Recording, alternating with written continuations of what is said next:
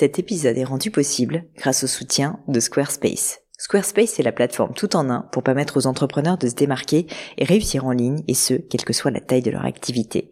Pourquoi est-ce que j'ai choisi Squarespace comme sponsor du podcast? D'abord parce que je sais qu'ici vous êtes très nombreux à entreprendre, avoir un podcast ou un projet qui nécessite d'être valorisé sur un site web. Et que Squarespace propose des outils vraiment simples d'utilisation pour avoir un site beau, propre et efficace en un minimum de temps. Quelques exemples de fonctionnalités, des templates de sites web personnalisables et adaptatifs pour créer des sites beaux et design en un temps record, l'outil email, le nerf de la guerre pour développer votre activité et communiquer avec vos clients, ou encore leur outil SEO intégré pour émerger sur Google sans être un produit métier. Alors si vous voulez donner à votre business toutes les chances de se développer, je ne peux que vous recommander d'aller sur le site squarespace.com. En plus, Squarespace vous offre moins 10% sur votre première commande de site web ou de domaine avec le code Pauline. N'hésitez pas et rendez-vous sur squarespace.com, code Pauline.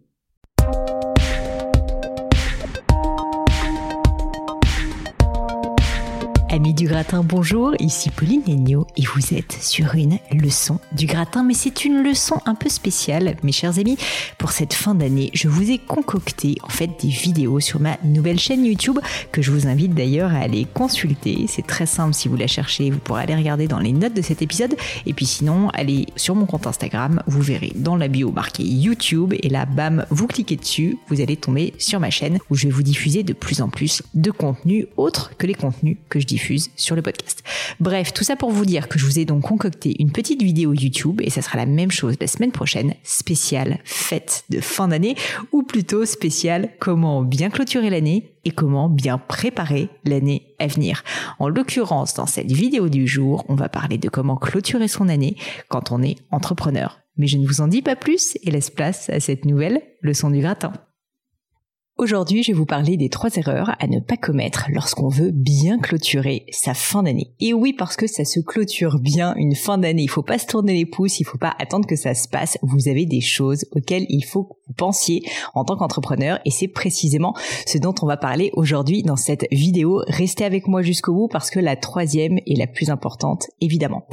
La première, qu'est-ce que c'est? C'est d'abord se tourner vers l'extérieur, se tourner vers ses clients. Le réflexe, malheureusement, et c'est donc l'erreur, c'est qu'on a tendance, en cette fin d'année, à être tellement focalisé sur tout ce qu'on a à faire qu'on en oublie de parler à ses clients, d'avoir des attentions pour ses clients, pour ses fournisseurs, pour toutes les personnes qui vous aident, qui vous font confiance et qui font finalement que votre business marche. Ça peut paraître évident, mais ça compte vraiment. Croyez-en, mon expérience d'entrepreneur, ça fait plus de dix ans que je fais ça. Et une petite attention pour la fin d'année, que ce soit vos fournisseurs, que ce soit à vos clients, par exemple avec un petit mot, avec pourquoi pas un cadeau pour vos top clients, c'est évidemment essentiel. Tout le monde le fait, mais tout le monde ne le fait pas bien. Ce qu'il faut, c'est évidemment que ça soit très personnalisé. Donc pensez-y, pensez à ce qui peut sincèrement faire plaisir à vos clients et je vous assure qu'ils s'en rappelleront. Donc c'est la première erreur à ne pas commettre, ne pas oublier ses chers clients et se tourner vers l'extérieur.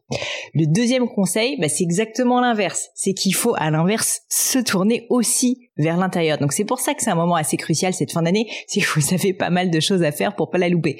Et concrètement, qu'est-ce que ça veut dire? Bah, Ça veut dire qu'il faut que vous preniez du temps avec vos équipes. Évidemment, ça passe par ces fameuses year-end interviews, les entretiens de fin d'année comme on le dit euh, en français, qui sont un moment privilégié pour faire le bilan. C'est hyper important parce que vous allez une fois de plus engager une nouvelle année et il faut que votre équipe soit sur le pied de guerre pour être à fond. Souvent, on est un peu fatigué, ça fait un moment qu'on bosse, surtout en 2020, on s'est quand même pris euh, pas mal de problèmes. Et eh bien justement, c'est le moment où on fait une pause, on fait un petit bilan et on se dit qu'est-ce qui a fonctionné, qu'est-ce qui n'a pas fonctionné. Donc ce moment de bilan, il est crucial avec vos équipes. Concrètement, si on doit parler euh, de manière pragmatique, il faut que vous caliez un rendez-vous d'une heure avec chacun de vos collaborateurs. Si vous en avez, ça peut être aussi avec des freelances, si vous travaillez qu'avec vos freelances.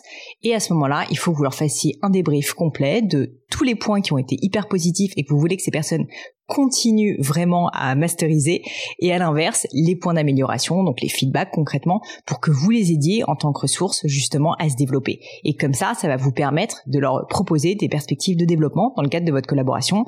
Par exemple, de dire, ben, l'année prochaine, le point sur lequel je pense qu'il faut que tu accélères le plus, sur lequel j'aimerais vraiment que tu focalises ton attention, c'est plus de rigueur, ou c'est être plus autonome, ou c'est euh, me faire euh, plus de propositions. Donc peu importe, ça dépend de votre collaborateur, mais c'est vraiment un moment privilégié, il faut pas le prendre à la légère parce que je vous assure que ça peut avoir un impact énorme sur le succès de l'année d'après.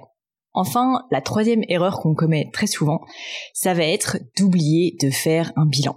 On est tellement le nez dans le guidon quand c'est la fin d'année qu'on se dit bon, il faut juste que je fasse des ventes, il faut que je la clôture cette année, je veux partir en vacances et on oublie qu'il faut faire un bilan et pourtant c'est absolument essentiel.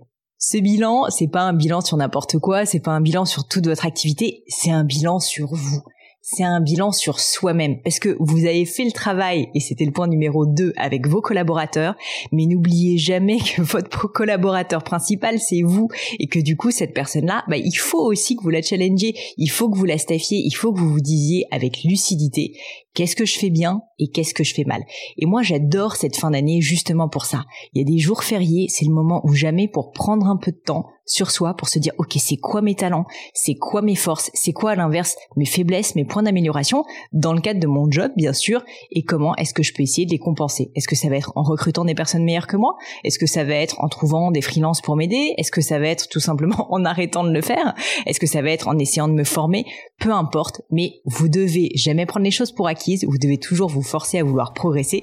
C'est comme ça qu'on a de l'ambition. Donc c'est pour ça que ce point pour moi est vraiment le plus important. Donc n'oubliez pas prenez même une journée, une journée juste pour réfléchir, un dimanche un peu cosy chez vous, pour réfléchir à qu'est-ce qui fait que vous allez pouvoir vous-même progresser, comment vous allez vous nourrir, et je vous assure que l'impact sur l'année suivante peut être absolument colossal.